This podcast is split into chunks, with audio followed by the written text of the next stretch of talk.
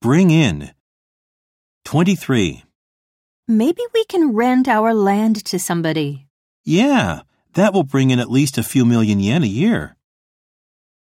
24. What else can we do to solve this murder case?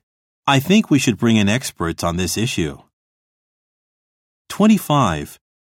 I hear the government is bringing in new measures this month.